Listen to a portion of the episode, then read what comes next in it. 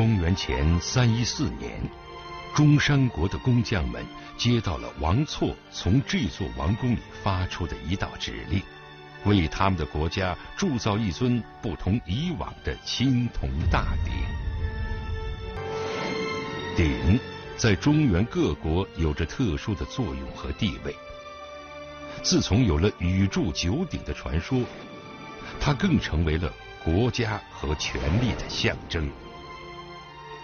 中山王错在称王之后也曾铸造过鼎，不过那些鼎的器型较小，缺少装饰，更没有铭文。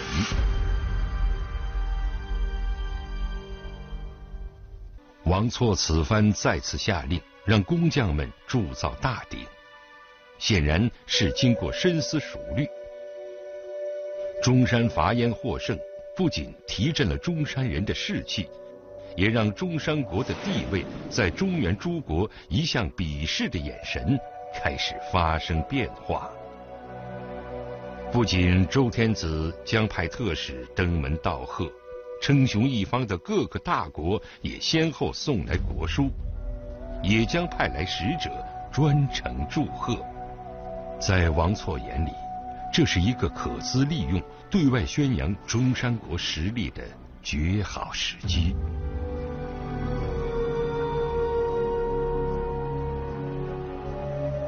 中山王错对铸鼎之事如此看重，当然还有更重要的理由。因为这尊新的铜鼎铸好之后，中山国就拥有了形制不同又互成系列的九件生鼎。只有九鼎，才能让王的称号名副其实，才能真正与中山国时下的国势相匹配。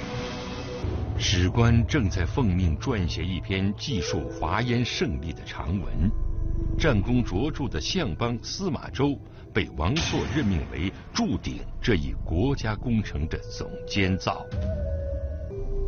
铸造大鼎的原料来自从燕国缴获的兵器和重要器物，都是精心挑选的上好青铜，将敌国的战利品融化掉，铸成国之重器。王错的用意不言而喻。这个俨然与列强七雄并坐平视的千盛小国，正在通过一件青铜器物的铸造，开启它崭新的一页。在中山王墓出土的二百四十九件青铜器中，这尊重达六十多公斤的铁足大鼎，是目前中山国遗址发掘中十六只青铜鼎体量最大的一只。也是战国出土文物中铭文最多的铜器，它最重要的价值就是镌刻在器物外表这些斑驳而娟秀的中山篆书。在这篇长达七十七行、共四百六十九个篆字的铭文中，王错用了相当篇幅排列出不为中原正史所载的中山王家族的完整谱系。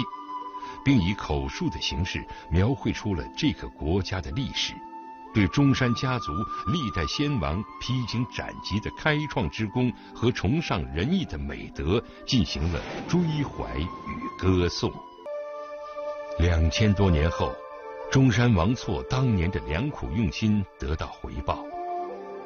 这个铁和铜，它考古学家们正是通过这篇铭文，勾勒还原出。这个从草原部落发展起来的国家几度兴衰、顽强生长的传奇历史，伐燕大胜，对崛起的中山国而言有着重要的象征意义。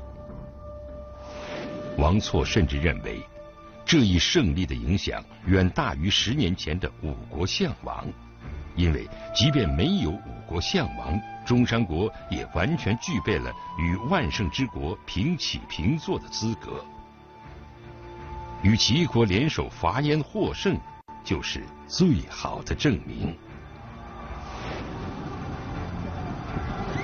沉浸在喜悦中的中山人，都像他们的国君一样，脸上挂满了自信。他们不会想到，中山国将来还会在一场长达八年的持久战里。饱尝失败的苦果，再次沦为亡国之民。其实，从中山出兵燕国那一刻起，结盟不到十年，原本基础脆弱的五国相王联盟，在没有秦、齐、楚等大国的干涉介入下，就已经宣告结束了。获胜的中山国在宣示军事强势的同时，正在付出相应的代价。周边一度相对平稳的外交环境开始失去平衡，变得不再安宁。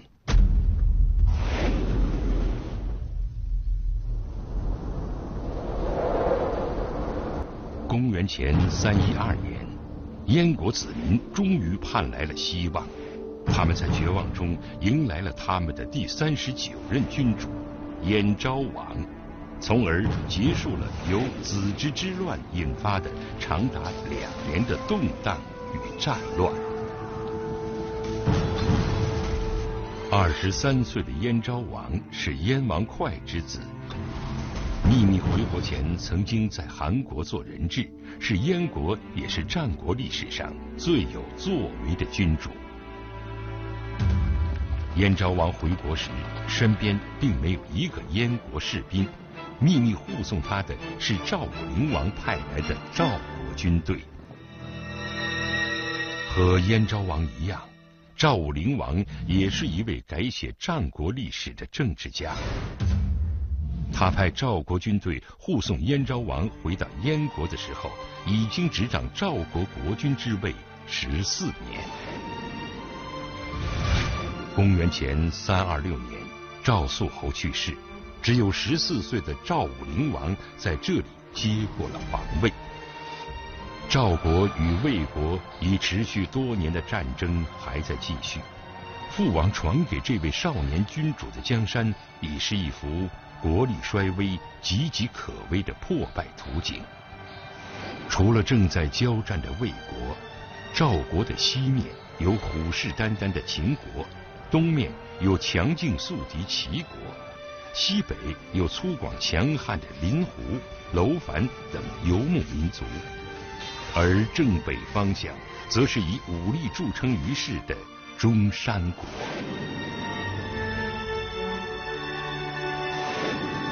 要想获得更大的发展空间，只能避强就弱。年轻的赵武灵王决定。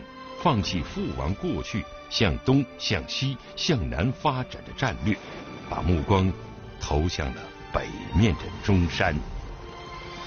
他慢慢的也认识到，在这样在中原和这些中原国家争夺，在他不会获得很好的利益。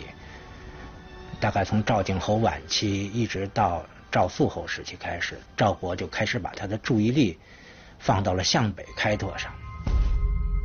地处燕南赵北的中山虽为小国，却已占着可控太行之险、绝河北之要的关键位置。它与赵国三面相连，犹如嵌入赵国腹心的国中之国。特别是隔断了从赵国都城邯郸到赵国辖域代地的南北通道，把赵国与代地一分为二。父王赵肃侯虽然一再击败齐、魏、燕等强国，但却在解决中山的问题上没有取得实质性进展。其中最让赵武灵王不能接受的是，中山还依靠齐国强大的支持，多次进犯赵国。尤其是当年齐魏共同伐赵时，中山军队趁机引淮水为号，致使好几于不守。使赵国蒙受了巨大耻辱。在赵武灵王看来，中山是赵国如鲠在喉的负心大患。